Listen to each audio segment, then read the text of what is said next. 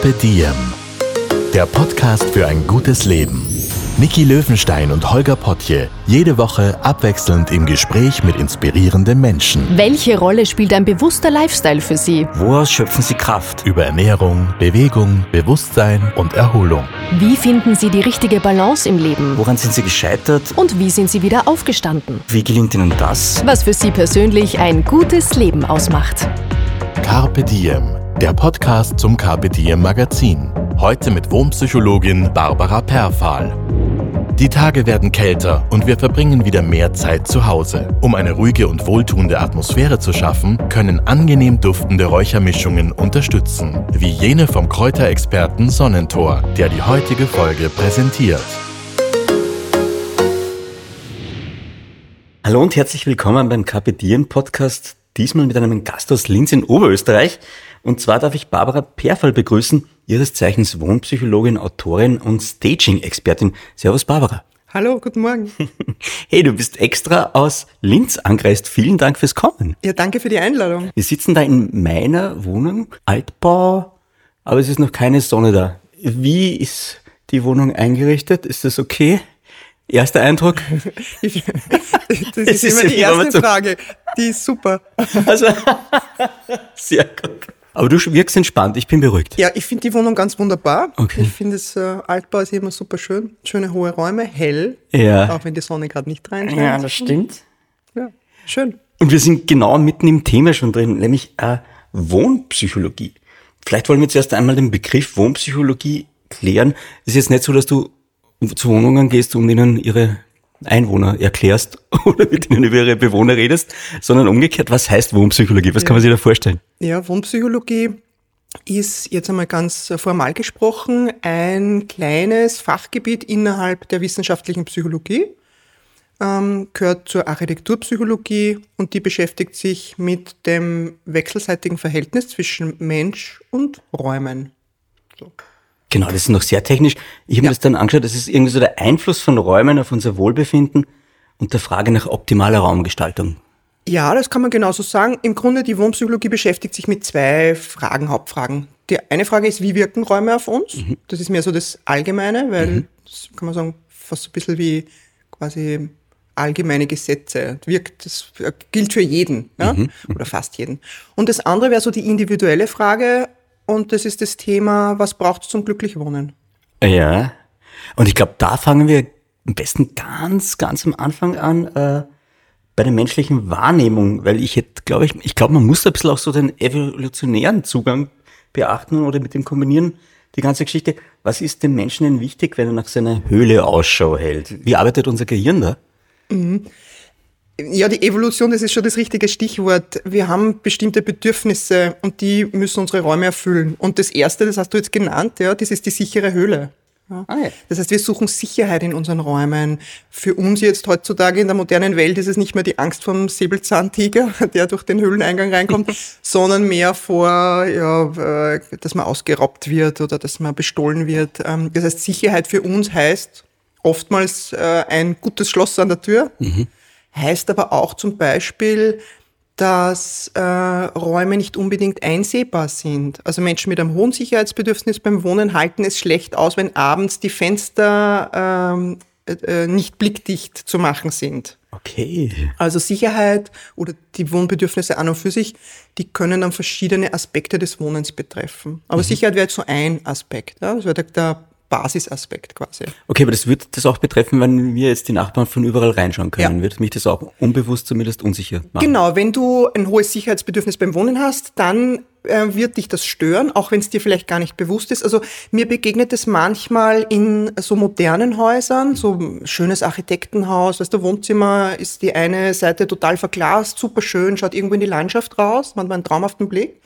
Aber ähm, man kann dieses Fenster überhaupt nicht blickdicht machen. Da gibt's keine Vorhänge, keinen Rollladen von außen, gar nichts. Das heißt, abends sitzen die Leute dann dort auf der Couch, draußen wird's finster und dann haben die immer das Gefühl, da könnte da drüben auf der Wiese jemand stehen und mir reinschauen ins Wohnzimmer und dann finde ich das unangenehm. Also ein bisschen wie im Tiergarten klingt das für mich. Ja, ein bisschen ist das manchmal so und das ist denen aber gar nicht immer bewusst. Ja, ähm, macht aber ein unangenehmes Gefühl. Und ähm, das wäre so ein Klassiker, wo jemand äh, vielleicht ein ästhetisches Wohnideal hat, was nicht zu seinem Wohnbedürfnis passt. Ah ja, es gibt also Sachen, die nicht zusammenpassen Ja. und die sorgen für Probleme. Ich verstehe es, ich verstehe es. Ich würde gerne aber noch ganz bei dir auch nochmal anfangen. Du bist in Linz geboren, hast Psychologie studiert in Wien. Genau, also bist nach Wien gegangen, Psychologie studiert. Und dann hast du etwas ziemlich Cleveres gemacht. Du hast gesagt, irgendwie liebe ich das Thema Wohnen und ich habe ein Psychologiestudium. Ich könnte das vermischen. Ja, genau so war das. Ich bin, Erzähl uns ein bisschen ja, was bin nach dich. dem Studium nach Deutschland gegangen. Ich habe ja erst ganz klassisch äh, in der, an der Uni gearbeitet, also Wissenschaft und Forschung. Okay, also Psycholo- wissenschaftliche Assistenz. Ja, psychologische Diagnostik, da habe ich dann auch promoviert in Aha. Leipzig. Ähm, äh, da habe ich so Stichwort Leipzig, Entschuldige, Ja. wunderschöne Stadt. Ja. Wunderschöne Stadt, da war ich sehr, sehr gern. Ja. habe ich sehr gern gelebt. Vier, vier Jahre in Leipzig, es war super. Und äh, bin dann in die Privatwirtschaft gegangen, in ein Unternehmen, was äh, Diagnostik und Beratung angeboten hat. Und da habe ich, äh, das war toll, äh, tolle Zeit. Ich habe sehr gern gearbeitet in dem Bereich, aber nach sieben Jahren ungefähr habe ich gemerkt, das ist es nicht, was mich erfüllt.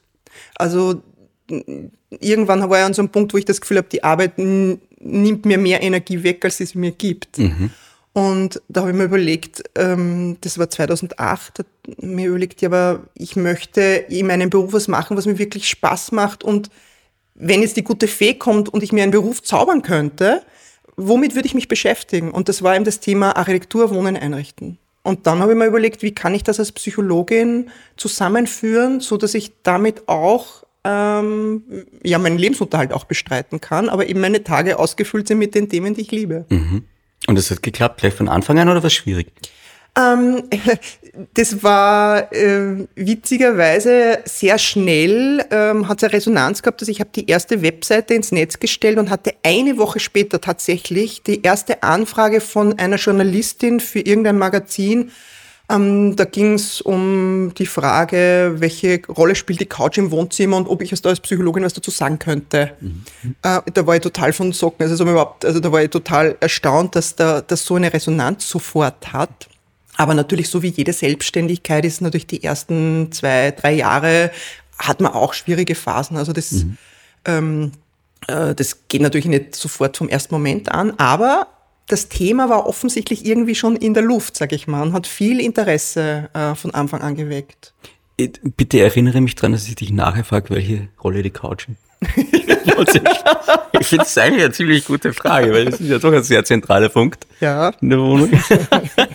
Aber das heißt, du wirkst auch, auch im Vorgespräch, wir haben jetzt kurz vorher geplaudert bei einer Tasse Kaffee, du wirkst auf mich wie jemand, äh, der die Dinge dann angeht und durchzieht. Wenn es mag. Also du merkst, es passt für mich nicht mehr, ich muss was ändern und dann machst du es dann auch wirklich. Was ja ziemliche Stärke ist. Ist das gegeben so? Bist, bist du so von Natur aus oder ist das was, mal, was man trainieren und lernen kann auch?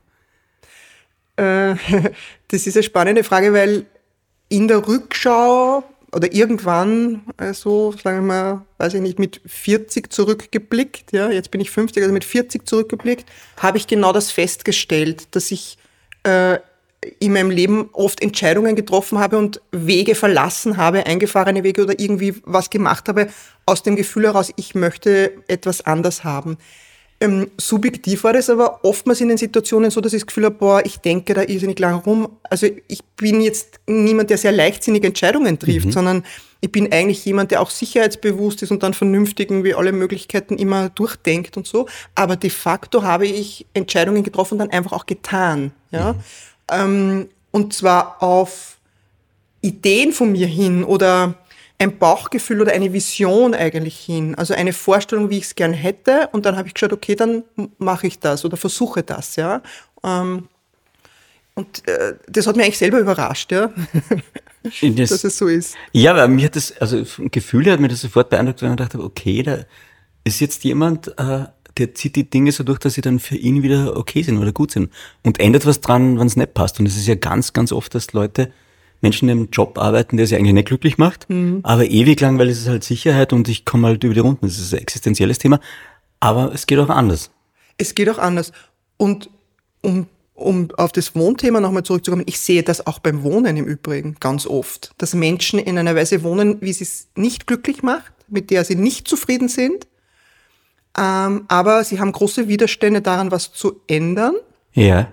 Und das ist oftmals so ein Aspekt in meiner Beratung, also wo ich Leute unterstütze, genau über diesen Punkt drüber zu kommen. Da kommen wir jetzt genau hin. Ich kann dich jetzt auch zitieren zu dem Thema zum Beispiel. Die wenigsten kennen ihre Wohnbedürfnisse, deshalb bildet die Wohnung oft eher das ab, von dem wir glauben, es zu brauchen. Und nicht einmal unbedingt das, was wir wirklich brauchen. Ist das so? Stimmt. Viele Menschen wohnen nach einem Wohnideal. Also die Vorstellung dessen, was gutes Wohnen ausmacht. Wer gibt uns die Vorstellung? Ja, diese Wohnideale, die entwickeln sich einerseits zum Teil aus der eigenen Wohngeschichte. Also sowas zum Beispiel wie die Erfahrung, dass man sehr beengt gewohnt hat als Kind oder vielleicht auch noch im jungen Erwachsenenalter. Und, und dann ist der Wohntraum, der sich daraus entwickelt, oh, ich möchte es weitläufig, groß, Riesenwohnzimmer, da kann ich 20 Gäste empfangen drin. So. Ähm, sowas zum Beispiel. Aber Wohnideale werden natürlich auch gefüttert sehr stark von dem, was wir sehen im, im Alltag. Und Wohnen ist und Einrichten ist ja eine riesige Industrie. Das heißt, wir werden überschwemmt eigentlich mit wunderschönen Wohnbildern. Äh, Internet, Fernsehen, Magazine, also Wohnwelten in allen Variationen. Alles schaut wunderschön aus, ist äh, ganz toll. Ähm, und daraus saugen sich die Leute dann so Wunschbilder zusammen.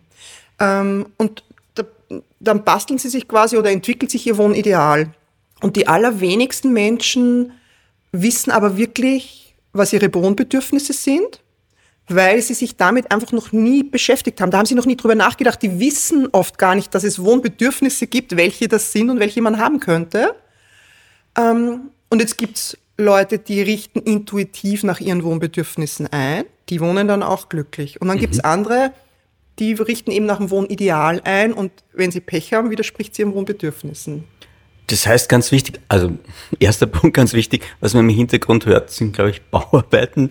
Ich schaffe es jedes Mal, wenn ich bei mir daheim aufnehme, dass garantiert auch irgendein Bauunternehmen da ist.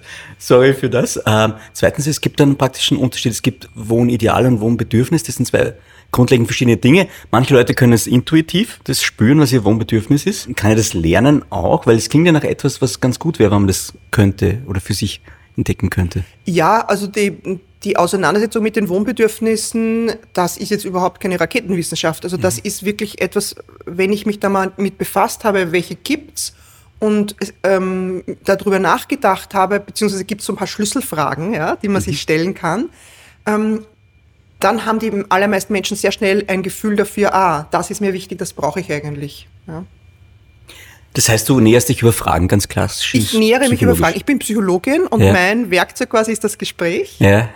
Ähm, und ähm, ein, das heißt, ich, ich spreche mit den Leuten. Manchmal kriegen die auch von mir, also man kann das auch schriftlich zum Teil machen, so einen kleinen Fragebogen vorab oder ähm, äh, auch, ich meine, ich schreibe auch Texte, also Leute beschäftigen sich dann manchmal über die Texte damit, aber ich spreche mit den Menschen und wir reden darüber. Ich frage mhm. sie. Mhm. Ähm, ich hinterfrage auch das, was ich sehe mhm. in den Wohnungen. Mhm. Und so nähern wir uns da den verschiedenen Ebenen an. Das ist sehr spannend, ja. Das ist äh, manchmal so ein bisschen fast, ich glaube, für die Leute ist es manchmal so ein bisschen wie so eine Detektivarbeit. Also eine, das, das ist oft auch sehr positiv besetzt, ja, ja, sich dem anzunähern. Du, du, hast auch einen gewissen Sherlock Holmes-Touch, finde ich jetzt gerade, muss man sagen. Aber es ist sicher, ja doch, es spielt da schon, glaube ich, mit alles. Ich kann mir das gut vorstellen. Magst du nur kurz erklären, weil es gibt ja noch wenige trotzdem von euch, obwohl es Wohnpsychologie an sich schon etwas länger gibt. Aber die Geschichte der Wohnpsychologie, wie hat sich die entwickelt? Weil du hast das ja auch selber für dich entdecken müssen. Ich habe es für mich entdecken müssen, weil zu der Zeit 2008, als ich damit begonnen habe, gab es das eigentlich im deutschsprachigen Bereich nur in einer kleinen wissenschaftlichen Ecke, aber es war kein verbreitetes Wissen. Die Wohnpsychologie selber, die gibt es seit den 60er Jahren, mhm. 1960er Jahren. Da haben sich das erste Mal Amerika oder Architekten ähm, und ja, Amerika, aber sehr schnell auch Europa. Also eigentlich, das ist ja, die Wissenschaftscommunity ist ja sehr international, ja. Ähm, da haben sich Psychologen und Architekten das erste Mal zusammengetan und haben gesagt, ja, wir haben ja einen Überschneidungsbereich oder wir beschäftigen uns auch mit dem gleichen Thema, nur halt von zwei verschiedenen Seiten. Und das wäre ja mal gut, sich zusammenzutun und zu schauen, können wir unsere Herangehensweise und unser Wissen nicht verknüpfen. Mhm. Und da gab es Ende der 60er Jahre das erste Mal eine gemeinsame Tagung, ich glaube, die hat in Schottland sogar stattgefunden. Mhm. Und ab dann gab es Forschung. Und ab den 70er Jahren ist auch das Thema Wohnen dazugekommen, weil die, das erste Thema war Räume, ähm, für kranke Menschen und zum Gesunden, also Krankenhäuser, Kuranstalten war so das erste Thema. Ja. Dann hat man sich mit Büroräumen schnell beschäftigt und dann in den 70er Jahren kam das Wohnthema auf. Hatte auch damit zu tun, dass ja ab den 60er Jahren die ersten sozusagen so wie neue Wohnformen von der Architektur her kamen, also Satellitensiedlungen, Hochhaussiedlungen, eine sehr reduzierte Architektur. Damals Mhm. hat man geglaubt, wenn man unnütze Flächen weglässt, dann macht man das Wohnerleben besser, ja. Dagegen, das Gegenteil ist ja der Fall. Ja. Wenn man die Zwischenräume und die halböffentlichen Räume weglässt in Gebäuden, dann ist das Wohnen dort ganz schrecklich. Ähm, und da gab es einfach die ersten Erfahrungen, dass Menschen in solchen Wohnhochhäusern zum Beispiel eben ähm, sehr unglücklich waren, dass diese, dass dort ganz viel ähm, äh, kaputt gemacht wurde. Das, das, das, das hat einfach nicht funktioniert, diese Idee, ja. Und da hat man sich dann mit dem Thema Wohnen beschäftigt. Die Frage, was ist gutes Wohnen? Was ist Wohnzufriedenheit? Wie bemisst sich die eigentlich? Was brauchen Menschen, damit es ihnen gut geht beim Wohnen? Und seither wird zu dem Thema geforscht, ja. Und seither bist du auch unterwegs. Seit wann hast du angefangen? 2008 habe ich 2008. angefangen. Okay, das sind jetzt dann doch 2008, 2008, 14? 14 Jahre. 14 Jahre? Ja, 14 Jahre. Hat sich da viel verändert in den 14 Jahren, seitdem du angefangen hast? Ja, da hat sich einiges verändert. Das Thema ist ähm, von Jahr zu Jahr stärker in die Öffentlichkeit gekommen. Ich, äh, ich merke das ja an den, an den Anfragen, zum Beispiel für Interviews oder Presseanfragen oder Zeitungsartikel, die es zum Thema gibt. So. Ähm, das, das ist immer mehr geworden über die Jahre. Und ich habe inzwischen auch Kolleginnen und Kollegen, die Ja. sich mit dem Thema beschäftigen. Ja. Wo kommen die her? Äh, sp- ja, der, spannenderweise in Österreich mehr noch als in Wirklich? Deutschland. Ja, ähm, das liegt aber sicherlich auch daran, dass es in Wien inzwischen ein, äh, ein Institut gibt, wo man da Fort- und Weiterbildung zu dem Thema Mhm. machen kann.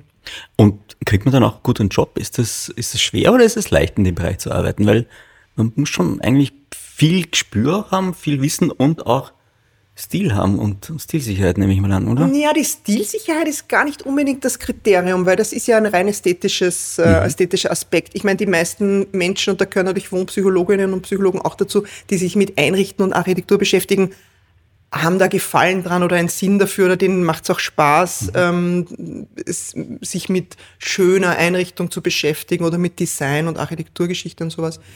Aber an und für sich für die Arbeit, es ist primär mal eine psychologische Arbeit. Was man sicherlich braucht oder was hilfreich ist, ist ähm, ein Grundwissen zum Thema Raumgestaltung und Einrichtung. Also es gibt ja Grundprinzipien bei der Raumgestaltung.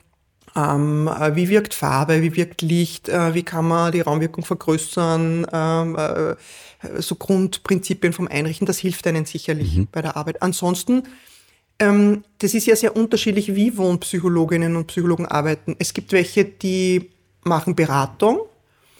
Dann gibt's Leute, die in Planungsprozesse mit eingebunden sind. Von privaten Geschichten, also Einfamilienhausplanern bis irgendwelche, weiß ich nicht, öffentliche Gebäude. Ah, was das ist total Büros. mittlerweile schon Das- üblich, dass Naja, sagt, üblich ist es nicht, aber Ja. es ist also sozusagen ein Bereich, der auch sich entwickelt. Mhm. Ja?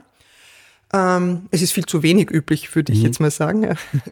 Und ähm, dann wird Wohnpsychologie auch als Zusatzqualifikation eingesetzt für Psychotherapeuten zum Beispiel oder für Menschen, die im Sozialbereich Mhm. arbeiten. Das Wohnen als zusätzliche Ebene von Diagnostik und auch Intervention.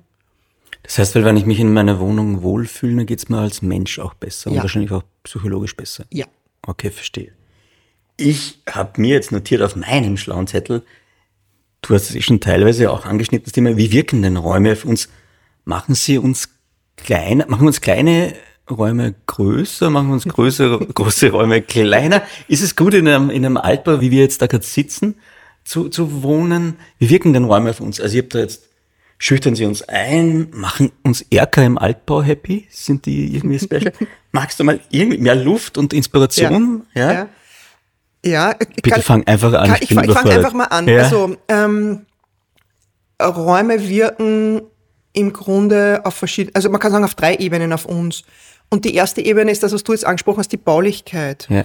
Und da gibt's jetzt verschiedene Aspekte von Räumen, die eher günstig und eher ungünstig sind. Also Ähm, zum Beispiel hat man festgestellt, wenn man durch einen Raum durchblicken kann, also keine Ahnung, der bodentiefe Fenster und ich kann auf der anderen Seite rausschauen, dann wird dieser Raum als sehr viel angenehmer erlebt, als wenn ich das nicht kann. Man hat festgestellt, dass Menschen in quadratischen Räumen sich schneller beengt fühlen, wenn da andere Leute drin sind, als in rechteckigen Räumen. Ah, wirklich? Ja?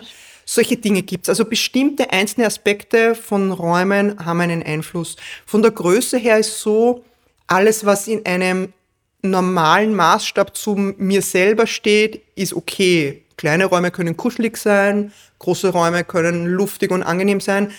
Da wird's eher schwierig, wenn es überdimensioniert ist. Also riesen, mega hohe Räume, da fühle ich mich dann manchmal klein wie eine Ameise drin. Also die klassischen Lofts aus den 90er Jahren Amerika. Ja, oder noch größer. Also, man, das kennt man ja aus der sogenannten Herrschaftsarchitektur. Ähm, also, wo Machthaber, sage ich mal, oder Institutionen Architektur verwenden, um den Besucher äh, vielleicht sogar einzuschüchtern. Ja? Weil wenn ich da reingehe und dann äh, ist die Tür irgendwie schon fünf Meter hoch, da bin ich klein, wenn ich dort reingehe. Das macht mich vielleicht auch klein. Ja? Ähm, also das ist die Baulichkeit, die da was macht. Und das andere, was es aber auch gibt, ist die Symbolik. Das kennt man aus Kirchenbauten. Wenn Räume eine Bedeutung haben für mich, dann löst das auch was aus. Ja? Und die Menschen fragen mich ja immer, aber wie wirken denn Räume eigentlich? Also wie geht das denn, dass ein Raum eine Wirkung auf mich hat? Und der Raum hat eine Wirkung, weil er eine Emotion in mir erzeugt. Immer. Immer. Man spricht auch von affektiven Räumen. Jeder Raum ist ein affektiver Raum, weil jeder Raum bei mir eine Emotion auslöst. Manchmal merke ich die, also wenn ich in den Petersdom reingehe, dann Ja. merke ich die Emotion. Ja? Ja. Von der Baulichkeit und von der Symbolik her, das beeindruckt einen einfach. Oder je nachdem, wie man dann gestrickt ist, ob man vielleicht religiös ist oder nicht. Aber das macht emotional was mit dir. Ähm, ähm, manchmal ist diese Wirkung aber so minimal, dass sie mir nicht bewusst wird. Aber ein Raum, den ich als neutral empfinde, ist ein positiv gestimmter Raum. Ja. Die Grunderfahrung kennt jeder Mensch. Also stell dir vor, du gehst äh, hier in Wien unten Gumpendorfer Straße oder irgendwo, keine Ahnung, Mariahilfer Straße entlang, äh, Mittagszeit ist, du hast Hunger und da kommst an einem neuen Lokal vorbei. Mittagstisch steht draußen. Schaut von außen sehr nett aus und denkst, ah super, ich habe Hunger, ich gehe da mal rein. Und dann machst du die Tür und betrittst diesen Raum. Und jetzt können im Extremfall zwei Sachen passieren und beides hat man schon erlebt. Du gehst rein in diesen Raum und hast sofort ein Gefühl wie, boah, da bin ich irgendwie zu Hause, da ist, da fühle ich mich wohl, da ist es schön, da geht's mir gut. Dann schaust du dich um, siehst schon, ah, da ist ein Tisch frei, da setzt du dich hin, dann isst du eine Kleinigkeit und dann übersiehst du da die Zeit, weil es so angenehm und gemütlich ist und du dich so wohl fühlst, dass du bei deinem einen Kaffee dann da drei Stunden gesessen bist. Aber es kann ja auch passieren, du gehst in diesen Raum rein und hast auf der Stelle das Gefühl, du möchtest am Absatz wieder umdrehen und raus, weil es, weil es einfach unangenehm ist. Dieser Raum löst was Unangenehmes in dir aus und du kannst gar nicht genau sagen, was es ist. Du weißt nur, ich will raus da gleich wieder. Aber du kannst wahrscheinlich genau sagen, was es ist. Was haben die Räume, die unangenehm für uns sind an sich? Ja, das können dann verschiedene Sachen sein. Das ist oft eine Kombination aus zum Beispiel Räume, die sehr unübersichtlich sind. Ja? Also wo ich mich gar nicht drin orientieren kann, wo ich das, Das sind wir bei der Evolution aber wieder. Ja, ich, genau. Unsicherheit, ich sehe. Ja, okay, okay. genau. Fluchtweg? äh, ja, sowas auch. Also zu unübersichtlich oder auch zu kahl. Also das hat viel auch, und da wären wir jetzt bei der dritten Ebene mit dem, was man psychologisch Ästhet unter Ästhetik zusammenfasst. Das wäre nämlich Reizmenge. Wie viele Reize umgeben mich? Sie ist zu viel, zu wenig oder genau richtig? Stehen die in einem Zusammenhang? Gibt es da eine Struktur? Kann ich mich orientieren drin? Oder fühle ich mich verloren? Also Chaos und Ordnung. Chaos und Ordnung. Und das dritte ist das Mystery, sogenanntes Mystery. Das bedeutet, gibt es ein bisschen was zu entdecken, aber nicht zu viel, weil sonst wird es unheimlich. Moment, Ja. was kann ich entdecken in Räumen? Zum Beispiel, was verspielt das irgendwie, oder? Ein, einen netten Platz, wo ich mich hinsetzen kann, irgendein kleines Detail in der Gestaltung, ein kleines schönes Bild oder irgendwie ein, da ist, steht ein, ist ein kleines Board, da ist ein, sind nett irgendwie drei Deko-Gegenstände drauf und schon angeleuchtet oder da, da ist ein Teller mit Kuchen und Torten drauf, Ja. was ich gern anschaue. Ja. Nicht zu viel, Ja. aber ein bisschen was, ja. Aha, also eine Reizüberflutung, aber Mystery. Genau. Okay, nicht ja. Reizüberflug, genau. Reize sollen, der Mensch liebt ja ein mittleres Reizniveau. Nicht zu viel, nicht zu wenig. Ja, wir leben aber wahrscheinlich in einem hohen Reizniveau mit den ganzen Social Media und, und Einflüssen von außen. Das heißt, man genießt es, wenn man dann ein bisschen runterfahren Genau, kann. genau. Wenn man jetzt nur die Räume an und für sich anschaut, ich meine, da wären wir jetzt beim zweiten Wohnbedürfnis. Wir springen ja hier durch Ja, die es Themen tut nur mir leid, durch. ich habe keine es Kontrolle mehr. ähm, unsere eigenen Räume sind ja genau auch dafür da, dass wir uns erholen von diesen ganzen Reizfluten, die uns in der, in der Außenwelt sozusagen überrollen, ja. Ähm, Erholung, Rückzug und bisschen Ruhe sozusagen, das ist ein ganz wichtiges Wohnbedürfnis. Ja. Insofern äh, ist es oft gut, zu Hause auch Zonen zu haben, die eher reizreduziert sind. Wie mache ich denn reizreduzierte Zonen? Was sind denn da die Basics? Dinge rausnehmen, Dinge Aber wegräumen. sind wir da, sind wir da jetzt wirklich beim, äh, weil meine, meine Frau liebt ja auch eher skandinavisches Design, also sehr reduziert und sehr viel Luft. Ist das die Idee dahinter schon? Ist das so, haben die Skandinavier das schon gecheckt von Anfang an, wie man sich einmacht? Ja, mit Sicherheit. Also die haben äh, vom Reizniveau her ist das sicher, also es ist ein sehr angenehmes Umfeld. Das ist farblich ja eher oftmals reduziert ähm, und äh, auch eher wirkt auch eher aufgeräumt. Ja? Aber dabei gemütlich. Also es wird dabei, Ja. es ist dabei nicht ähm, zu kühl oder Genau, zu, steril und ist es Ding- nicht. Genau. Ja, genau. Aber es ist eher reizreduziert und das ist was sehr angenehmes. Okay, aber das heißt tatsächlich, der erste Schritt wäre Dinge rausnehmen, reduzieren. Genau, und Reduktion kann ich entweder, indem ich wirklich Dinge wegnehme, ähm, also von den zehn Gegenständen, die da sind, räume ich sieben weg, die, wo auch immer die dann sind, verschenkt, weggeworfen, in den Schrank gepackt. Flohmarkt gibt's auch. Oder es gibt eine andere Technik, um Reize zu reduzieren, da tricksen wir unser Gehirn so ein bisschen aus. Wir gruppieren die zehn ähm, und ähm, fassen sie quasi zusammen. Wir schaffen Zusammenhänge optisch. Ähm, also wenn ich zehn Gegenstände habe und ich äh, verteile die auf zwei Tabletts zum Beispiel, Ja. Dann sind es für das Gehirn nur mehr zwei Einheiten, die, die man sieht. Bilderhängung funktioniert so. Ich kann zehn Bilder im Raum irgendwie verteilen, dann habe ich zehn Bilder im Raum verteilt. Hänge ich die in Gruppen, vielleicht in drei Gruppen, habe ich drei Reizeinheiten sozusagen. Fürs Gehirn ist das jetzt, sind es nur mehr drei Dinge unter Anführungszeichen. Das heißt, ich kann Reize auch reduzieren, indem ich das, was da ist, geschickt gruppiere und zusammenfasse optisch. Ich muss nicht alles wegwerfen. Ja, ja, voll. Es kommt übrigens jetzt die Sonne rein. Ich Ja, finde es wunderbar. großartig. Gott sei Dank Großartig. kommt sie noch heute. Ja. Aber das heißt, ich denke mir das dann ganz oft bei Ikea, wenn ich so kleine Wohneinheiten sehe und mir denke, die haben wahrscheinlich da jetzt sicher drei Wohnpsychologinnen am Werken gehabt, dass das so perfekt sich ausgeht und aber nicht vollkommen überladen wirkt, auf sehr kleinen Raum praktisch ein ganze, ganzes Haus da drin haben. Also Wohnzimmer, Küche, Schlafzimmer, oft einmal auf 30 Quadratmeter so gefühlt. Die Ja. arbeiten genau nach den Methoden auch? Die ist arbeiten im Grunde, also dieses ähm, Thema Reizmenge, Zusammenhänge schaffen und gleichzeitig Mystery, also Zonen auch zu schaffen, Ja. heißt das ja, Zusammenhänge können auch Zonen sein. Ähm, ja, das ist eher ein Grundprinzip im Einrichten. Ähm, also auch wenn ich Räume, in Räumen zum Beispiel Zonen schaffen. Wir haben ja, die meisten von uns haben ja jetzt Räume, wo verschiedene Funktionszonen drin sind. Also im Wohnzimmer, das ist nicht nur das Wohnzimmer, sondern das ist oft auch das Esszimmer und manchmal auch noch das Homeoffice. Das heißt, da habe ich drei Funktionszonen in diesem Zimmer. Und die kriege ich dann dort gut unter, auch wenn das Zimmer vielleicht nur 25 Quadratmeter hat und nicht 50, ja, Ja. dann wäre es ja relativ einfach. Ähm, wenn ich die eben entsprechend verteile in dem Raum und optisch Zonen schaffe, zum Beispiel kann man Zonen schaffen in einem Raum, indem man Teppiche verwendet. Der Klassiker. Der Klassiker. Teppiche sind deshalb so gut, rein von der Optik, jetzt nicht nur, weil sie angenehm sind zum Draufgehen und Wärme reinkriegen und so, sondern sie schaffen Wohnzonen in einem Raum. Cool. Und dadurch wirkt der Raum aber dann auch wieder größer. Dadurch wirkt der Raum größer. Ich baue Genau. Inseln. Ja. Verstehe, verstehe. Ja, das macht zwar alles Sinn. Wenn man drüber nachdenkt, ist ja klar. Schon. Aber wie ist es jetzt mit Fenster? Sollen die groß sein, klein, hoch eher oder ist das wirklich von Mensch zu Mensch unterschiedlich? Mehr Licht kommt rein bei großen Fenstern, klarerweise. Die meisten Menschen möchten gerne große Fenster haben.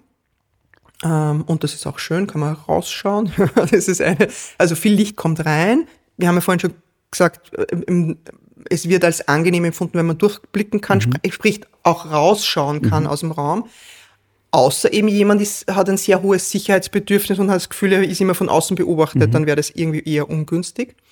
Was Fenster halt noch bringen, und das ist so ein total unterschätztes Element in Wohnungen, ähm, Fensterplätze sind oftmals eben Plätze, wo ich eine Aussicht habe, also ein bisschen in die Weite schauen kann. Das muss jetzt nicht eine Aussicht wie vom Berg runter sein, aber ein bisschen irgendwo die Straße lang oder den Himmel oder so. Oder in irgendwas Grünes schauen kann. Ba Baum vorm Fenster, Busch vorm Fenster, was auch immer. Und diese Art von Ausblicken, sind wir wieder bei der Evolution, die tun uns gut. Und deshalb plädiere ich immer dafür, Fensterplätze zu nutzen. Fast jede Wohnung hat mindestens einen solchen Platz und den kann man super nutzen. Okay, aber da geht's evolutionstechnisch auch wieder, ich habe eine Übersicht, Ja. sehe, wo der Feind ist, beziehungsweise kann mich Genau. orientieren. Und der Okay. sieht mich aber nicht. Das ist Ja, ja, das sozusagen eine, das, das wäre ja der Idealplatz. Ich bin geschützt, bin auch vielleicht optisch ein bisschen abgeschirmt, Mhm. habe aber den Überblick über die Szenerie. Müssten wir dann alle in Dachgeschossen wohnen? Viele Menschen finden das sehr angenehm vom Gefühl her, Mhm. im, oben zu wohnen, ja. Genau aus dem Grund. Ist aber lustig, weil wenn was passiert, ist es halt auch der weiteste Weg nach unten wieder. Aber das, Das ist ja nicht die, die das, das ist ja nicht die äh, quasi falsch gedacht. Urangst, ja, genau. Mhm, okay, verstehe.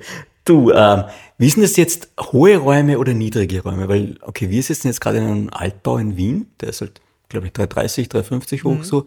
Ähm, ich habe jetzt mal gelesen von in, in Skandinavien, dass Architekten jetzt gerade beim sozialen Wohnbau die Wohnräume fünf Meter hoch machen oder bis zu fünf Meter hoch, interessanterweise. Ich weiß nicht, aber sie haben einfach gesagt, weil es ganz einen anderen Impact hat. Und dann gibt's halt die klassischen alten Bauernhäuser auch am Land, die jetzt wirklich sehr niedrig sind, sehr dicke Steinwände, kleine Fenster.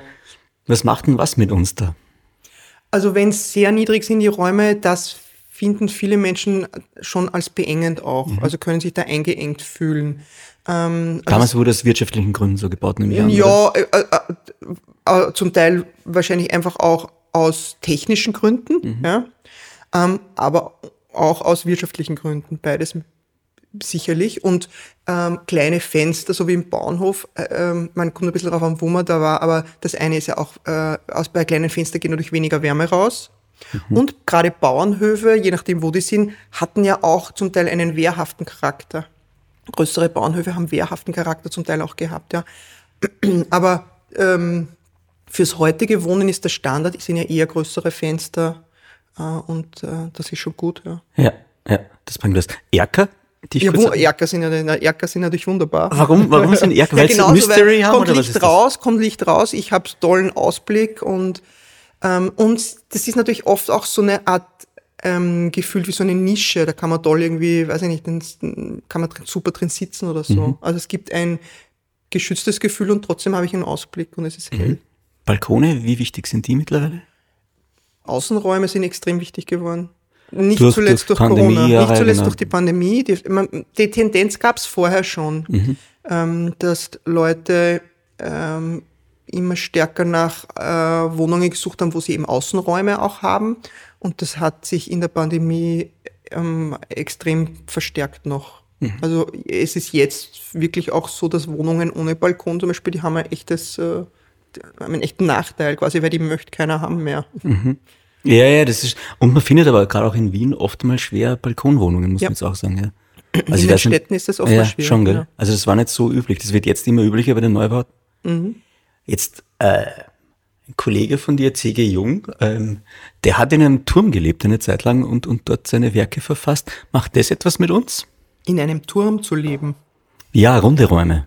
Runde Räume. Ach so, du, du beziehst dich jetzt auf die Raumform. Runde Mhm. Räume. Ich, habe nur in runden Räumen gedacht, wenn ich an einen Turm denke. Ich habe jetzt eher gedacht an, an Ah, du meinst äh, eckigen Turm nach oben? naja, ich habe jetzt auch an einen runden Turm gedacht, aber ich Mhm. habe eher an gedacht, so ein Turm ist natürlich wieder was Wehrhaftes eigentlich. Bin ich quasi, schließe ich mich ein und schließe die anderen aus. Ja. Okay. Aber runde Räume ist, es ist selten, aber ist selten. gibt's. Weiß ich, find- nicht, da habe ich, keine, da fällt mir jetzt keine Studie dazu ein, die Ja. da was sagt. Jetzt über, ich, ich, ich, Ich finde Leuchttürme wahnsinnig hübsch, muss ich sagen. die sind schön, ja. Ich weiß Ja. nicht, ob sie zum Wohnen sehr praktisch sind. Glaube ich nicht. Aber es gibt Airbnbs in Leuchttürmen. Ich habe extra noch gegoogelt. Ja. Man kann sich da einmieten. Und ja, und die strahlen Licht aus und Sicherheit. Wahrscheinlich ist da ganz viel, aber Naja, und die sind natürlich an immer wunderschönen Plätzen. ja, das hilft auch. Das stimmt. Meine Kolleginnen im Office haben mich gefragt, äh, äh, find doch bitte mal raus, was ist der Unterschied, weil es stellen sich sicher viele die Frage zwischen Feng Shui und Wohnpsychologie. Da gibt's ja ganz klare Unterschiede. Ja, das ist die zweithäufigste Frage, Naja, die ich höre. tut mir leid, dass Nein, ich das die ist gleich auch am total in. Ordnung. Nein, das ist total in die, die häufigste hast du ja schon vorher gestellt. Was ist Wohnpsychologie? Die zweithäufigste stellst du jetzt. Total in Ordnung. Gott. Ist ja eine wichtige Frage. Ah. Wenn sie so oft kommt, ist sie total wichtig. Räuchern leicht gemacht. Mit den Räuchermischungen von Sonnentor können wir dieses uralte Handwerk ganz einfach zu Hause probieren. Ob Reinigung mit Salbei, Entspannung mit Kamille, Freude mit Zitronenmelisse oder Besinnlichkeit mit Fichtennadeln. Für jede Stimmung gibt es eine wohlig duftende Begleitung. Unser Tipp, mit einem Räucherstöfchen gelingt es ganz einfach. Ja, weil sonst könnte man ein Feng Shui-Buch auch kaufen und sagen, okay, ich krieg's eh auch hin. So. Genau, Feng Shui, also Feng Shui und Wohnpsychologie sind zwei ganz unterschiedliche Dinge, die sich aber mit demselben, mit derselben Frage beschäftigen, aber eben aus zwei völlig unterschiedlichen Denkrichtungen. Im Feng Shui, so wie es bei uns im Westen praktiziert wird, geht es ja auch drum ähm, zu schauen, ähm, wie kriege ich gute Raumgestaltung hin, die für die Menschen, die da drin wohnen oder auch in Büros, also für die Menschen, die diese Räume nutzen, gut sind. Wie schaffe ich gut funktionierende Räume ähm, aus Sicht der Nutzer? Und das Gedankengebäude dahinter ist aber ja ein viel größeres eigentlich, weil Feng Shui ist ja viel mehr als nur Wohnen und Einrichten. Feng Shui ist ja eigentlich ein Glaubenssystem, wie das Universum funktioniert. Ja, ähm, äh, aus Asien kommen, wo die Idee ist, es gibt eben verschiedene Energieströme. Ich spreche jetzt sehr laienhaft, weil ich bin keine Feng Shui-Expertin. Verschiedene Energieströme, die das Universum durchströmen und die ich lenken kann. Und das kann ich beim Bauen tun und dann kann ich das beim Wohnen und beim Einrichten auch tun. Und ähm, wenn ich die in einer bestimmten Form lenke, dann ist das günstig für mich und in einer anderen Form ist eher ungünstig für mich. Und dann gibt es Techniken, wie ich das tun kann. Und daraus leiten sich Einrichtungsregeln ab. Ja, Okay. so sehr verkürzt gesprochen. Jetzt Ja. Feng Shui-Experten schlagen jetzt wahrscheinlich die Hände über den Kopf zusammen. Das ist die sehr, sehr laienhaft gesprochen. Ähm, die Wohnpsychologie bedient sich des ganzen Wissens aus der wissenschaftlich-westlichen Psychologie heraus. Ja? Also Grundlagenforschung, Wahrnehmungspsychologie, alles, was daraus kommt, aber eben auch dann Umweltpsychologie, also diese Interaktion Mensch und Raum, alles, was man daraus weiß. Sozialpsychologie, jetzt in den letzten Jahren verstärkt auch Neuropsychologie. Also es gibt dieses Stichwort Neuroarchitektur, wo man untersucht mit neurologischen Methoden, wie Architektur auf uns wirkt. Sehr spannende Erkenntnisse gibt es da auch. Also das ist der Hintergrund, der, aus dem sich die Wohnpsychologie sozusagen das Wissen holt Ja. und daraus Empfehlungen für die Raumgestaltung und fürs Wohnen ableitet. Ja? Und treffen tun sich Feng Shui und Wohnpsychologie dann quasi im Raum. Das Spannende ist, ich habe mich natürlich mit Feng Shui schon auch beschäftigt, weil mich Ja. das auch interessiert hat. Ja? Und immer dann, wenn ich mit Feng Shui-Expertinnen über bestimmte Raumthemen oder Fragen auch gesprochen habe, haben wir festgestellt, dass wir am Ende zu ähnlichen Empfehlungen eigentlich kommen. Ähm, und ähm, ich meine, ich finde das schon auch logisch. Feng Shui bezeichnet sich selbst ja als Erfahrungswissenschaft, ja, viele hunderte, tausend Jahre vielleicht äh, Erfahrung. Offensichtlich bilden sich da, sage ich jetzt als Psychologin, Bedürfnisse der Menschen ab in diesen Regularien. Ja. Okay, verstehe. Verstehe, aber ich finde es ja auch eigentlich schön, dass das eigentlich beides sich miteinander auch ausgeht, ja. Und wo du sagst, dass man eigentlich auf einen gemeinsamen Nenner am Ende des Tages, aber kommt nur auf unterschiedliche Arten. Genau, das ist einfach, ähm, äh, ähm, äh, ich finde, also was ich ja spannend finde am Feng Shui ist, dass es viele Menschen können damit was anfangen, also auch in der Anwendung. Mm, Da kann man sich ein Buch kaufen, da stehen bestimmte Regeln drin und wenn ich dann nach denen einrichte, habe ich vielleicht nachher einen Raum, der für mich besser funktioniert. Das spricht viele Menschen an. Ähm, für mich ist sozusagen das, was gedanklich dahinter steht, da stecke ich überhaupt nicht drin. Das ist nicht mein Ansatz, das ist nicht meine äh, Denk, äh, mein, meine Gedankenwelt, sage ich mal. Und ich kenne mich da drin auch nicht aus. Äh, und mir persönlich würde das eben nicht helfen. Also weil das ist nicht meine, meine Welt sozusagen. Aber ich finde es spannend am Ende, weil man beschäftigt sich ja mit dem gleichen Thema. Voll, ja. absolut. Barbara, Ja. wir haben jetzt eine Situation in zwei Teilen. Die erste ist, wir machen eine Wohnungsbesichtigung, ja. Bei der zweiten Situation ziehen wir dann in die Wohnung ein. Ja, ist recht. Okay, wir gehen also Wohnung besichtigen. Was soll ich denn bei so einer Begehung beachten? Also wenn ich jetzt sage, okay, ist Wien, ja? Ja. wir suchen eine Wohnung, ich schaue mir das an mit zehn anderen Mietern wahrscheinlich, weil mittlerweile ist es in Wien schon so, auch sehr überlaufen. Auf, ist das dann immer so eine Typfrage oder gibt es da so generelle Dinge, auf die ich achten sollte? Wie fällt's Licht rein? Welche Wetterseite ist es? Auf was würdest denn du schauen? Was wäre denn wichtig gefühlt für jeden wirklich? Mhm. Kann man das sagen? Ja, also ich meine grundsätzlich das, was ich ja vorher wissen muss, mhm. wenn, bevor ich äh, mir die Wohnung anschaue, ist, ähm, welche Funktionen muss sie abbilden können? Also sie muss ja mein Leben abbilden können. Jetzt mal ganz banal gesprochen, ziehe ich da alleine ein oder ja. sind wir äh, ein Paar mit drei Kindern und mhm. das Homeoffice muss auch noch rein? Ja? Mhm. Also ich verschiedene, verschiedene Lebensbereiche müssen sich in der Wohnung abbilden lassen. Mhm. Und mh, da sind einfach bestimmte Wohnungen besser und schlechter geeignet. Das ist das eine. Das andere ist, ähm, ich würde mir die Wohnung aber auch immer losgelöst anschauen von den Vorgaben. Also normalerweise geht man rein bei einer Wohnungsbesichtigung und heißt, ah, das ist Wohnzimmer, das wäre das Schlafzimmer und da haben Sie noch ein drittes Zimmer. So. Aber wer sagt denn, dass das mittlere das Schlafzimmer sein muss? Ja, nur weil irgendwann mal sich jemand gedacht hat, das ist das Schlafzimmer und da gibt's dann zwei Steckdosen in na, äh, äh, ein, ein Dreiviertel Meter Höhe oder halber Meter Höhe, wo die Nachttischlampen reinkommen. Ähm, das heißt, sich loszulösen von den Vorgaben, weil vielleicht ist eine Wohnung äh, für mich sehr passend und für meine Bedürfnisse und Wohnfunktionen, die für einen anderen gar nicht ist. Das ist das eine. Und darüber hinaus ist vieles einfach eine Sympathie- und Gefühlsfrage. Also das lässt sich sehr schwer sagen. Eine Wohnung, die ich super finde, mhm. ist wahrscheinlich für viele Leute eher ungünstig. Also ich zum Beispiel persönlich, bleiben wir mal bei mir, ich liebe, ja. ich liebe Wohnungen, die einen ungewöhnlichen Schnitt haben. Mhm. Ich mag es, wenn Wohnungen verschnitten sind. Da sagt der, das wird der Makler sagen, die ist verschnitten. Oder wer andere sagen, die ist verschnitten. Okay. Ja? Weil, äh, keine Ahnung, da kommt man halt dann von der Küche ins Schlafzimmer oder so. Also ja? mit Ecken und Kanten? Mit Ecken und Kanten, ungewöhnlichen Schnitten, individuell, das mag ich gern. Mhm. Ja, das ist eher, da, da merke ich, dass ich andocke, dass ich meine Einrichtungsfantasie anspringe, mhm. dass ich das Gefühl habe, ah, da könnte ich das machen, da könnte ich das machen. In einem Standardschnitt tue ich mir da viel schwerer. Ich persönlich. Mhm. Andere Leute finden das sehr hilfreich, wenn das ganz klassisch geschnitten ist. Ich komme rein, Flur, äh, links zwei Räume, rechts zwei Räume mhm. und, äh, und geradeaus das Bad oder so. Ja? Mhm. Ähm, und das ist aber was, was ähm, das ist individuell, das sind Geschmacksfragen, sowas, mhm. ja.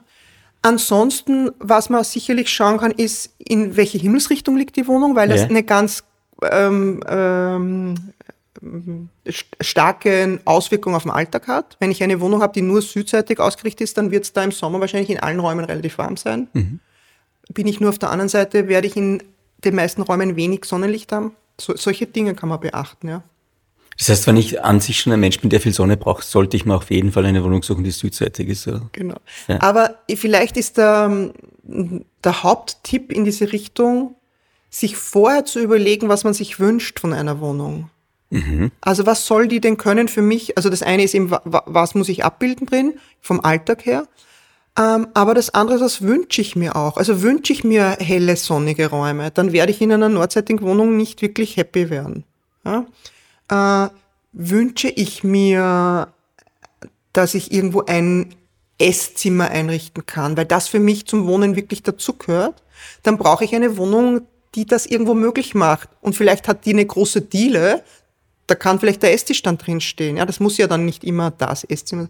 Aber so, also dieses, was wünsche ich mir, was sind meine Vorstellungen, Ideen, auch wenn ich ein kleines Budget habe und auch wenn ich eine kleine oder günstige Wohnung mir suchen muss oder möchte mhm. oder das sozusagen der Rahmen ist, in dem ich mich bewege, trotzdem sich diese Gedanken vorher zu machen. Okay. Das finde ich wichtig. Mhm.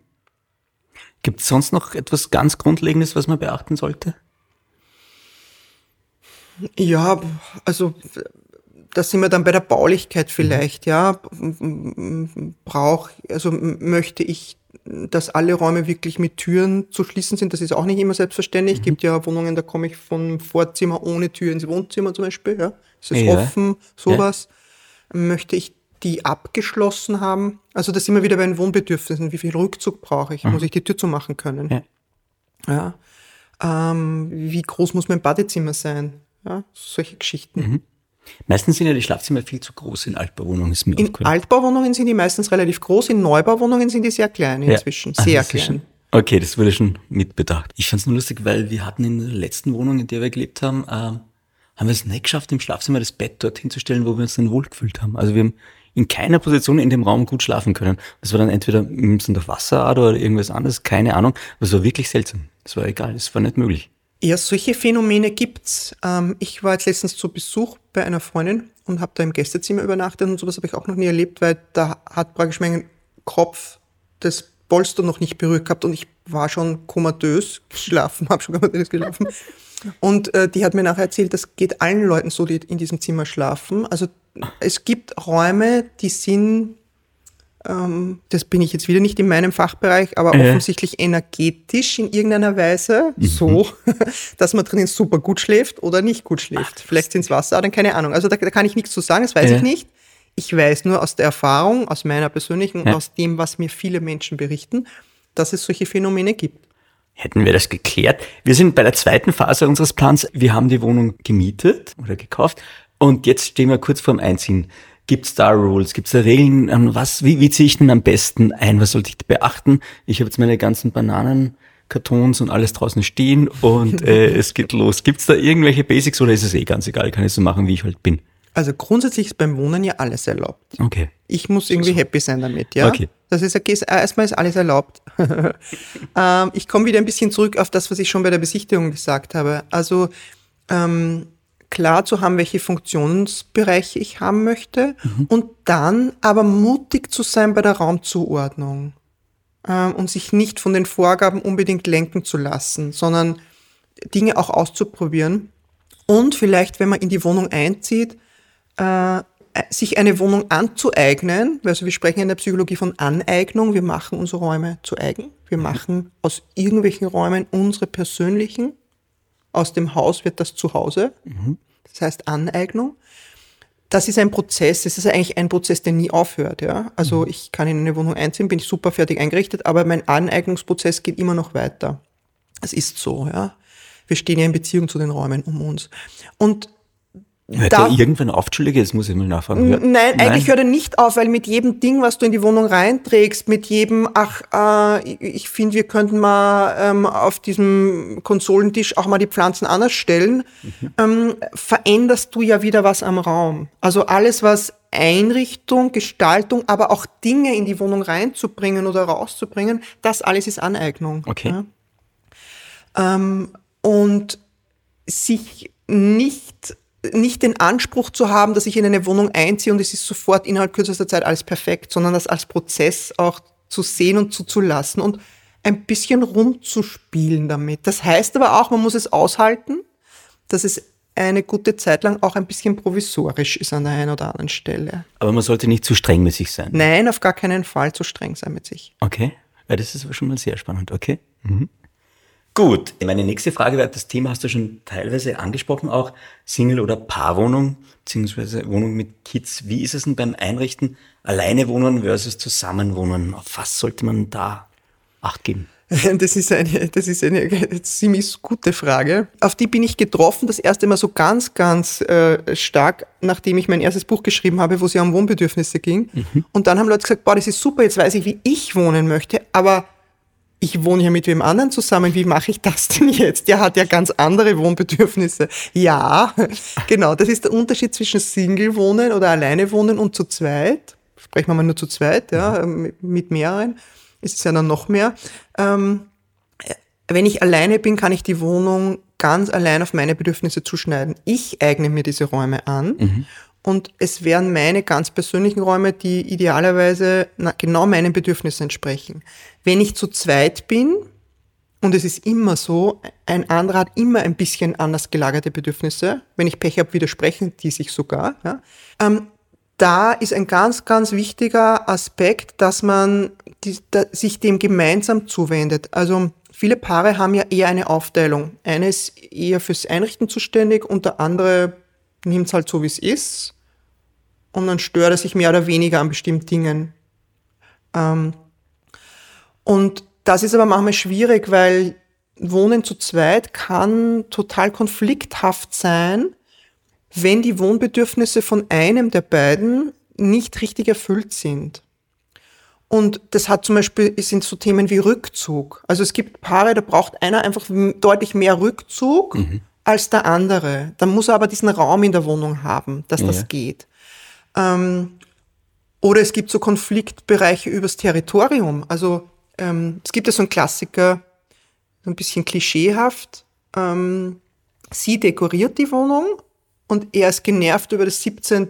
Deko, Kerzchen und Pölsterchen, was da irgendwie ist. Und er baut seine Technik auf im Wohnzimmer. Und sie ist genervt über die Kabel, die da rumliegen. So. Und in Wirklichkeit sind die nicht genervt über die Dinge, die da sind oder dass der da sind, sondern weil das als territoriale Markierungen verstanden wird, unbewusst. Wir sind wieder bei der Evolution. Ja, Art. Dekoration kann als territoriale Markierung verstanden werden. Und dann habe ich eigentlich einen Konflikt darüber, wer belegt wie viel Territorium in dieser Wohnung. Ah. Und nicht das, worüber gestritten wird. Immer deine Kabel, die da unten lang laufen, die sind so hässlich. ja. Okay. Also das Thema ist, was dahinter steht, ist eigentlich, jeder braucht ein bestimmtes Territorium.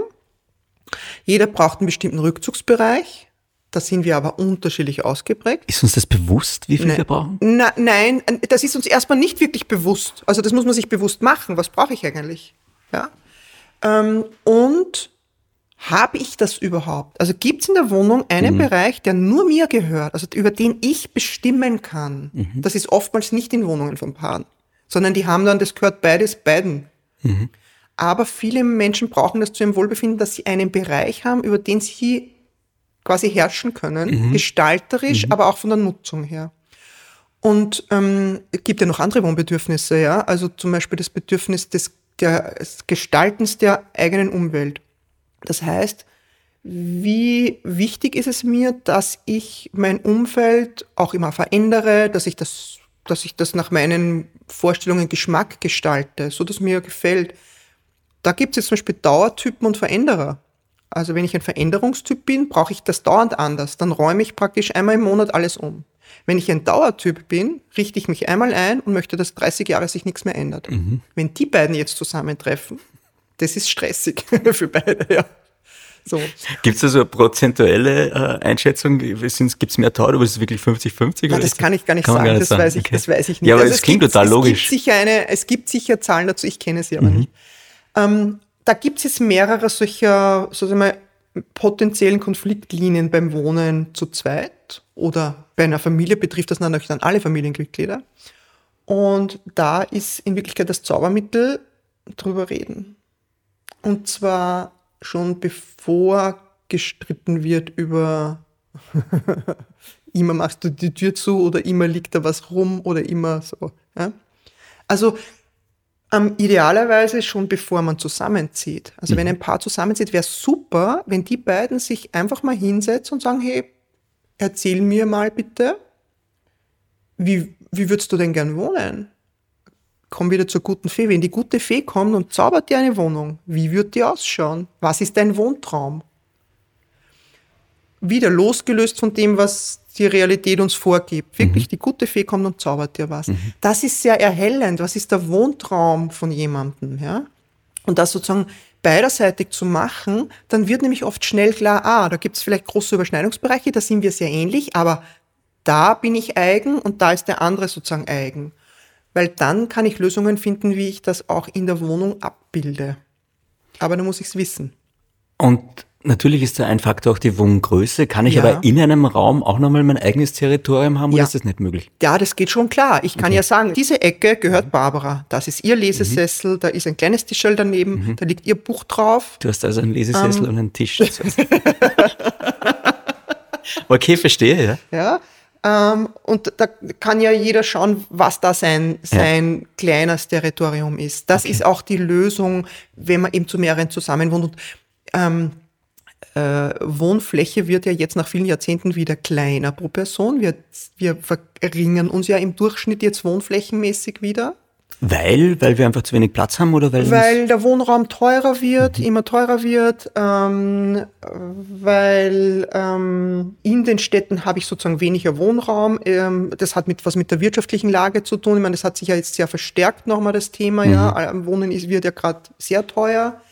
Ähm, und aber auch, muss man auch sagen, auch zum Teil gewünscht und gewollt, also im Sinne eines nachhaltigen Lebensstils, Ähm, es braucht vielleicht der Einzelne ja gar nicht 120 Quadratmeter, sondern der kann ja auch vielleicht auf 50 gut leben. Also ressourcenschonende, äh, ressourcenschonendes Wohnen auch heißt ja oft auch Reduktion der Größe. Also aus verschiedenen Gründen gehen wir in der Tendenz wieder ins Kleinere zurück. Das heißt aber auch, wenn wir zu mehreren zusammenwohnen, müssen wir Wege finden, wie, wir gut diesen Raum uns aufteilen. Also wenn ich jetzt Kinder habe in der Familie, Ja. wie gestalte ich ein Kinderzimmer richtig? Gibt's da das Einmaleins so? Ja, da gibt's das einmal eins der Kinderzimmergestaltung. Das Kinderzimmer ist ein interessanter Raum, weil aus zwei Gründen. Zum einen ähm, sind ja immer drei Bereiche drin, die sich ein bisschen widersprechen eigentlich. Nämlich, das Kind braucht eine Rückzugs-, Ruhe-, Schlafzone quasi im Zimmer. Eine Art, unter Anführungszeichen, Arbeitszone. Also das ist, weiß ich nicht, wenn irgendwann fangen die Kinder an zum Zeichnen und irgendwann gehen sie in die Schule und dann brauchen sie einen Schreibtisch. Also eine Art, einen, einen Bereich, wo Konzentration möglich ist. Ja, Homeoffice. ja Homeoffice ist irgendwann, nachher ist es Homeoffice. Und ein Spielbereich. Ja. Das sind die drei Funktionen, die das Kinderzimmer erstmal abbilden soll und die widersprechen sich aber in der Gestaltung eigentlich, weil der Ruhebereich, der braucht irgendwie nicht zu viele Farben, nicht zu viele Muster, ein Licht, was man runterdimmen kann. Der Konzentrationsbereich braucht ein sehr gezieltes Licht, soll auch nicht so viele Reize sein. Der Spielbereich darf aber so. Und der zweite Aspekt beim Kinderzimmer ist, es ähm, muss sich relativ schnell verändern, weil die Kinder sich sehr schnell verändern. Die werden so schnell groß, die, die entwickeln sich so schnell und verändern ihre Bedürfnisse. Das heißt, das Kinderzimmer muss da quasi mitwachsen oder sich mit verändern können. Und ähm, deshalb ist der Tipp jetzt, die Empfehlung, die Basics sehr neutral zu halten, ja, ähm, von der farblichen Gestaltung her. Ähm, und Farbe, Muster und so weiter reinzubringen mit Textilien, Polster, vielleicht großes Bild oder so, so dass ich nämlich einerseits die Zonen klar gestalten kann. Also die Schlafzone ist eher reizreduziert. In der Spielzone, da darf es auch farblich knallen. Ja. so, vom Bett aus kann ich vielleicht nicht auf das arge Muster und die argen Farben schauen, sondern da schaue ich in die andere Richtung oder habe vielleicht so eine Art Zelt drüber oder so ein Baldachin oder sowas, mögen Kinder ja auch super gern. Und gleichzeitig kann ich dann aber, wenn ich diese ganzen eher gestalterisch ähm, aussagekräftigeren Elemente habe, äh, wenn die flexibel sind, kann ich die auch schnell verändern. Und die, und die Kinder fangen ja sehr früh an, mitzugestalten. Die möchten da sehr schnell mitgestalten. Ja, wie gehe ich damit um, wenn Sie das die Tendenzen zeigen und sagen, hey, unbedingt fördern oder wie Ja, geht das? ja, unbedingt. Am Anfang werden das kleinere Dinge sein. Dann werden halt die, kann, können die Farben für die Kissen ausgesucht werden oder die Polster, die Decken oder den Teppich. Äh, Und je größer das Kind wird, desto mehr wird es mitentscheiden. Und dann kann es sein, dass irgendwann sagt, ich möchte gerne, weiß ich nicht, die Wände in mm, blau-rosa gestrichen. ja, kann man dann überlegen, ob er das mitträgt. Aber grundsätzlich würde ich mm, das immer unterstützen, ähm, altersangemessen halt, ja. Wenn ich jetzt Kinder habe mit speziellen Bedürfnissen, also Special Needs, auf was sollte ich denn da achten? Da gibt es sicher auch nochmal Grundregeln, Autismus. Das ist ein Thema, mit dem ich mich auch schon beschäftigt habe. Genau diese Frage, wie ist es zum Beispiel bei Autismus, wie ist es bei ADHS?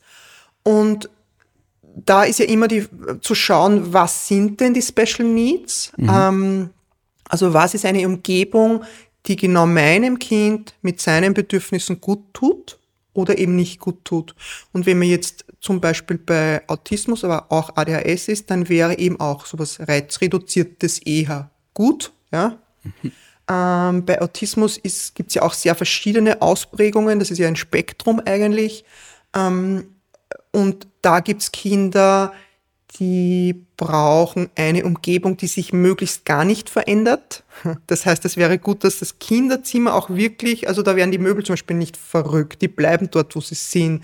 Gestalterisch wird nicht herum experimentiert, sondern das bleibt alles gleich, ja. Dann, Kinderzimmer sind ja oftmals sonst sehr in Bewegung, ja. Da, da verändern sich sehr die Gestaltungsweisen, weil die Kinder das ja oft auch einfordern. Aber da gibt's dann eben auch Kinder mit speziellen Bedürfnissen, die brauchen halt wirklich eine über die Jahre sehr, sehr stabile äußerliches Umfeld.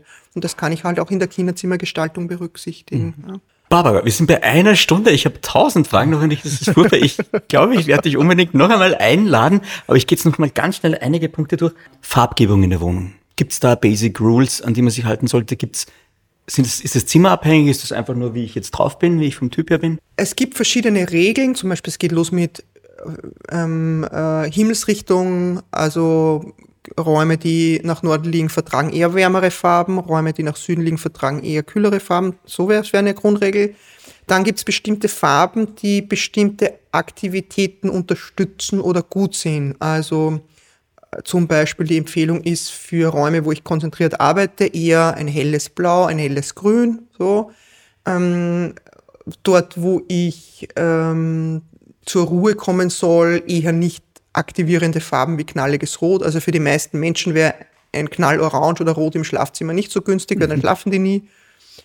Also da gibt's verschiedene Regeln, aber, kommt das große, große Aber, das, was bei der Farbgebung über alles drüber geht, das overruled quasi alle anderen Regeln, ist der eigene Geschmack.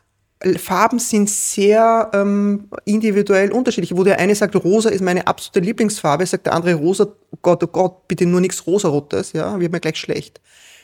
Und das geht über alle Regeln drüber. Mhm. Ansonsten komme ich wieder zurück zu meiner Ursprungs, die gilt immer Regel, weniger ist mehr. Sehr gut. Ja, das passt auch zum Thema wahrscheinlich ähm, Schönes, was das Hirn entlastet. Ja. Weniger ist mehr, gell? Also genau. weniger Reize und damit entspannen schneller. Ja, genau, so ist es. Uh, unser Gehirn ist ja eher faul. Mhm. Dort, wo es wenig arbeiten muss, da fühlt es sich Sprich wohl. für dein Gehirn. ja, sehr gut. Ja, aber na klar, nachvollziehbar, ja. Ja, alles, was uns, wo wir uns dauernd neu orientieren müssen, ähm, Reize kosten Aufmerksamkeitsleistung. Das, mhm. Äh, Rechenleistung im Hirn, wenn man so möchte, ja. ja. Und das, das, die fehlt uns halt dann vielleicht woanders. Es klingt logisch, ja klar. Ja, ja. Stichwort Sicherheit. Basic Rules zum Wohnungssicher machen. Ist das jetzt wirklich die, das dicke Schloss an der Haustür oder, oder gibt's da psychologisch noch feinere Varianten? Du hast schon gesagt, wenn man viel reinsehen kann bei den Fenstern, weil wir jetzt zum Beispiel bei uns auch schon diskutiert haben, ob da gibt's so die Coffeeshop Blenden, glaube ich, in Amerika kennt man die total, so dass man die halb unten zumachen kann. Ich ne? weiß schon, welche du ja. meinst. Das, also auf Sicherheit, das eine ist ja das Thema Türschloss wirklich. Also das ist halt ein Bedürfnis. Es gibt Leute, die brauchen das nicht. Die fühlen sich trotzdem mhm. wohl und können gut schlafen. Andere mhm. sagen, boah, ich brauche aber mindestens noch ein großes Riegelschloss davor. Also das heißt wirklich zwei, Typ oder kann ich es irgendwie rausfinden? abhängig okay. und ich meine natürlich, und es ist ein Unterschied, ob ich, keine Ahnung, ich war in Island ähm, in einem Airbnb 20 Kilometer vom nächsten winzigen Ort entfernt, da gab es keinen Schlüssel an dieser Tür. Und dann habe ich zur Vermieterin gesagt, ja, was ist denn mit dem Schlüssel, wie sperren wir denn zu? Sage, was für einen Schlüssel, gibt es keinen Schlüssel? Sag ich, aber wenn wer kommt, also wir sollen kommen. Dann kommt niemand, ja. Ich brauche das nicht. Ja. ja. Ähm, es war gewöhnungsbedürftig ja. am Anfang, aber ja, merkt man schnell, es kommt ja wirklich dort keiner. Das ist natürlich was anderes, wenn ich ähm, irgendwo in der Großstadt bin, äh, dann habe ich wahrscheinlich gerne ein Schloss an der Tür. Ja. Ähm, und das andere ist der Ausblick beim Fenster oder mögliche Einblick. Da wiederum sind Leute sehr unterschiedlich. Ich würde nur jedem, auch die, die glauben, sie sind sehr unempfindlich, mal empfehlen, wie es ist, wenn man es zumacht. Ähm, ich erlebe das immer wieder, dass Leute sagen, das stört mich gar nicht, dass ich das Fenster nicht, dass ich da keinen Vorhang habe abends, stört mich gar nicht. Mhm. Und dann macht man da mal einen hin und macht mal zu und plötzlich merkt man, oh, die entspannen sich total abends auf der Couch. Ja? Mhm. Ähm, also da täuscht einen manchmal die Selbsteinschätzung. Mhm. Wir kommen jetzt zu den drei klassischen Fragen. Ich werde dich auf jeden Fall nochmal einladen, weil ich habe ganz viel in Fragen Pflanzen, in Fragen Schlafzimmer, die Couch, die wir jetzt dann auch nicht besprechen konnten. Es gibt tausend Dinge. Tausend Dinge bleiben offen. Ja, aber total spannend. Du machst ja mit deiner Schwester gemeinsam Staging. Ja, Homestaging. Mhm. Homestaging, das total spannend klingt auch über das würde ich gerne reden. Ich würde es aber von dir gerne auch noch wissen, also das erwähnen wir jetzt auf jeden Fall, bevor die drei klassischen Fragen kommen. Du hast, glaube ich, drei Bücher bis jetzt geschrieben. Das erste ja. war Ein Zuhause für die Seele in fünf Schritten zum Wohlfühl zu Hause. Ja. Klingt so, als würde ich es kaufen, weil es sehr einfach klingt. In fünf Schritten bin ich dort. Ist wahrscheinlich ein bisschen diffiziler, aber klingt super. Das zweite war dann die logische Konsequenz, glücklich zusammenwohnen, ja. die besten Tipps für Paare. Und 2021 ist jetzt ein neuestes Buch rausgekommen, Wohnpsychologie für die Praxis, wie aus Räumen ein Zuhause wird. Du bietest auch ganz viele Workshops an, richtig? Ja, genau. Webinare zu verschiedenen Themen und ja.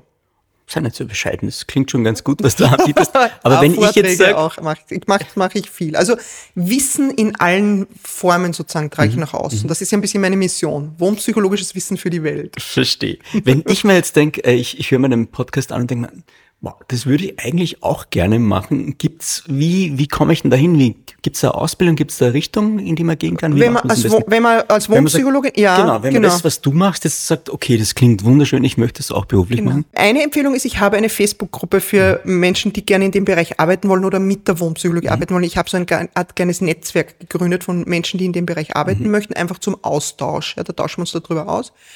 Ansonsten ist ein bisschen die Frage, was mein Ursprungsberuf ist. Also wenn man Psychologe ist oder Psychologin, kann man inzwischen sich da auch spezialisieren. Es gibt inzwischen auch an verschiedenen Unis Möglichkeiten, sich da weiter zu qualifizieren.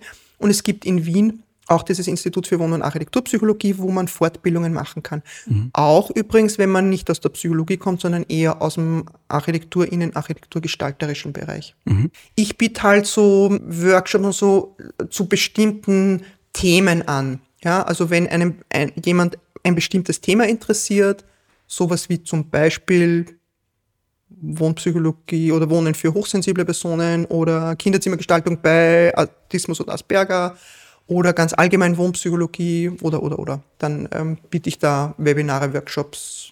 Und Okay, das heißt, ich kann mich da über, über deine Website dann Genau, an dich sehr gern wenden. an mich wenden, auch wenn man irgendeine spezielle Frage hat, mir einfach Mhm. eine E-Mail schreiben. Ich freue mich immer über Post. Wir führen alles in den Shownotes bei uns zum Podcast dann auf jeden Fall auf. Ähm, wir haben es geschafft, wir sind bei den drei klassischen Fragen, Barbara. Die erste ist die nach einem guten Leben und was das für dich braucht. Was würdest du sagen?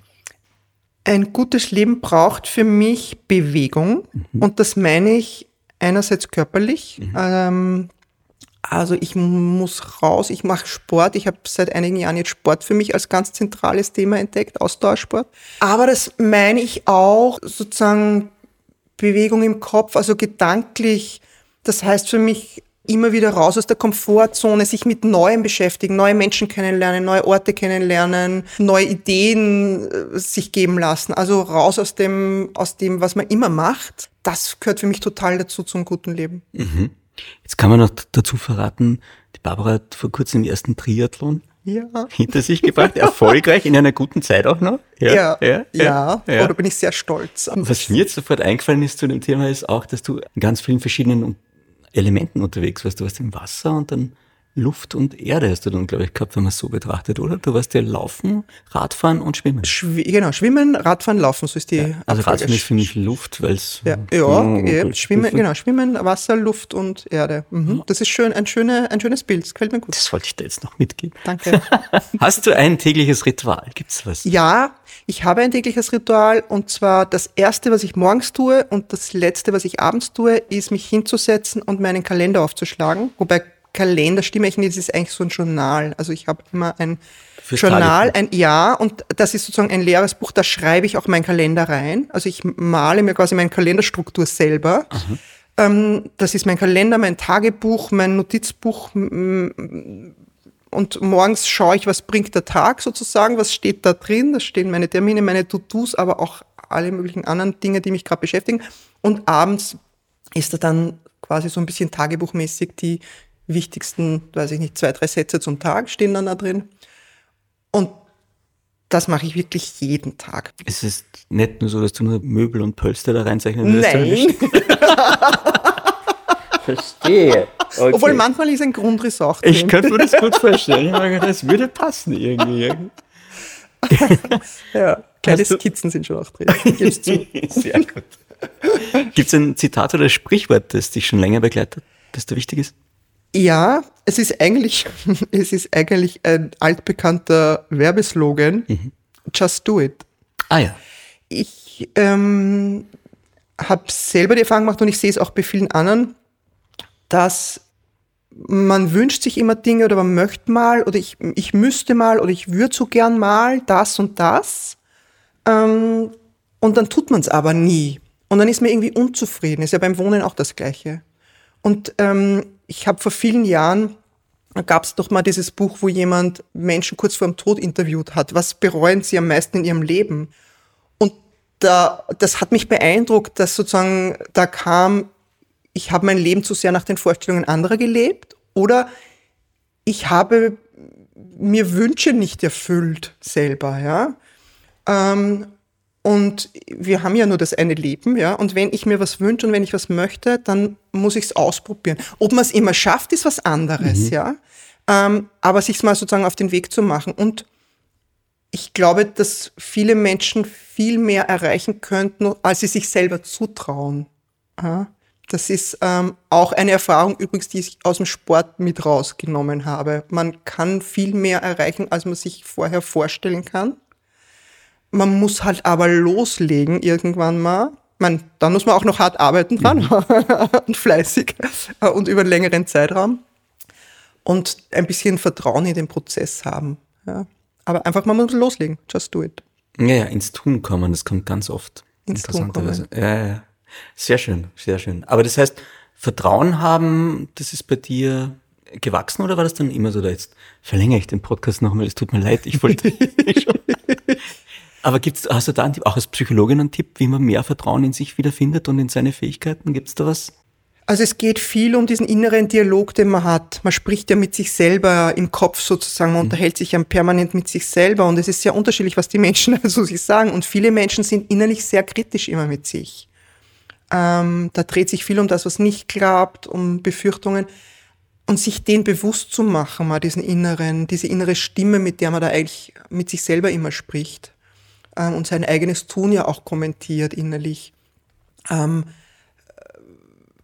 also da, das ähm, einfach mal anzuhalten, äh, ist, glaube ich, oftmals schon hilfreich. Ja. ja. Ähm, ansonsten, ich meine, da gibt's ja ganz viel, da könnten wir jetzt das nächste Thema. Ich weiß. ähm, ja, ansonsten, ja. Einfach, wenn man Dinge, wenn man mit was unzufrieden ist und was gerne möchte, einfach mal starten und in den Prozess vertrauen. So. Visualisieren funktioniert für dich? Ja, ja. visualisieren Wichtig. funktioniert gut für mich. Okay.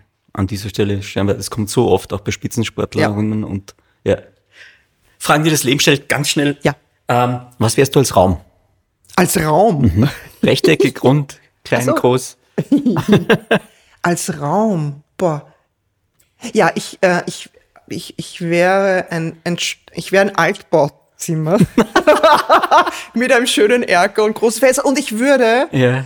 ich würde auf, äh, ich würde in die Natur rausschauen. Also man würde in die Natur rausschauen können. Okay. Ich habe jetzt gerade und einen alten Parkettboden drin, einen alten Holzboden drin, muss kein Parkett sein, kann auch ein kann auch ein äh, Schiffboden sein. Ja, ja, okay. Aber ich habe jetzt so ein englisches Landhaus von mir, wo du dann so in die Parks ja, reinschaust. Genau. Das, das komme jetzt, wenn du mich jetzt fragst, was die gute Fee mir für einen Raum, ein Haus zaubert, das wäre bei mir wäre das das englische Landhaus, ist tatsächlich. Verstehe. Was wärst du als Zahl? Zwölf. Das ist meine Lieblingszahl. Immer schon? Ja. Grund oder ist es einfach? Nein, weiß ich nicht. Vielleicht, weil ich am 12. Geburtstag habe. Wahrscheinlich, weil du am 12. Geburtstag vielleicht, hast. Vielleicht auch das, ja. Sehr schön. Was wärst du als Stoff? Als Stoff? Du meinst jetzt so wie Genau, als Stoff, haptisch. Haptisch, ähm, das sind ja echt, das sind ja Fragen, die also spontan zu beantworten gar nicht ja, ganz einfach Finde ich ja schön, dass es dir jetzt das, auch mal also, schwerfällt. Ja, ich meine, mich, mich, das ist ja gar nicht so einfach, mich mal still zu kriegen. vielleicht ein, ein, vielleicht ein schönes, gutes, ein schöner, ein schöner Leinenstoff vielleicht. Ja. ja. Der gut fällt, glatt, aber nicht, der, also sozusagen schön fällt, aber auch ein bisschen unregelmäßig ist. Letzte Frage, weil ich habe ganz viele fürs nächste Mal dann für dich. Was ist schöner für dich, von zu Hause abreisen oder zu Hause ankommen?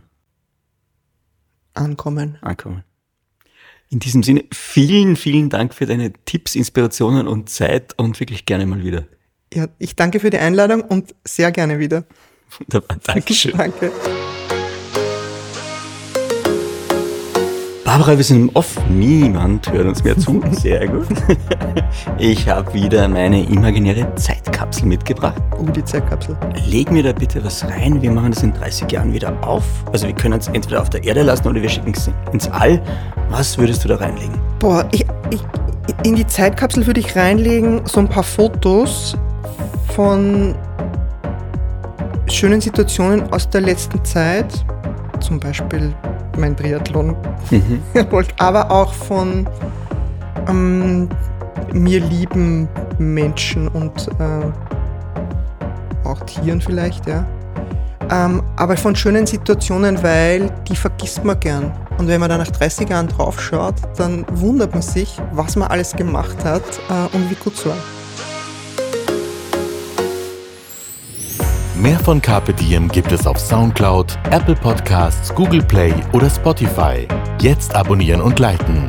Wir freuen uns über eure Kommentare und sind direkt über podcast.carpediem.live erreichbar. Das Carpe Diem Magazin erscheint alle zwei Monate. Besucht auch unsere Social Media Portale auf Facebook, Instagram und YouTube und unsere Website carpediem.live. Carpe Diem, der Podcast für ein gutes Leben. Nächste Woche Niki Löwenstein im Gespräch mit Komponist und Balsamico-Entrepreneur Mario Pecoraro.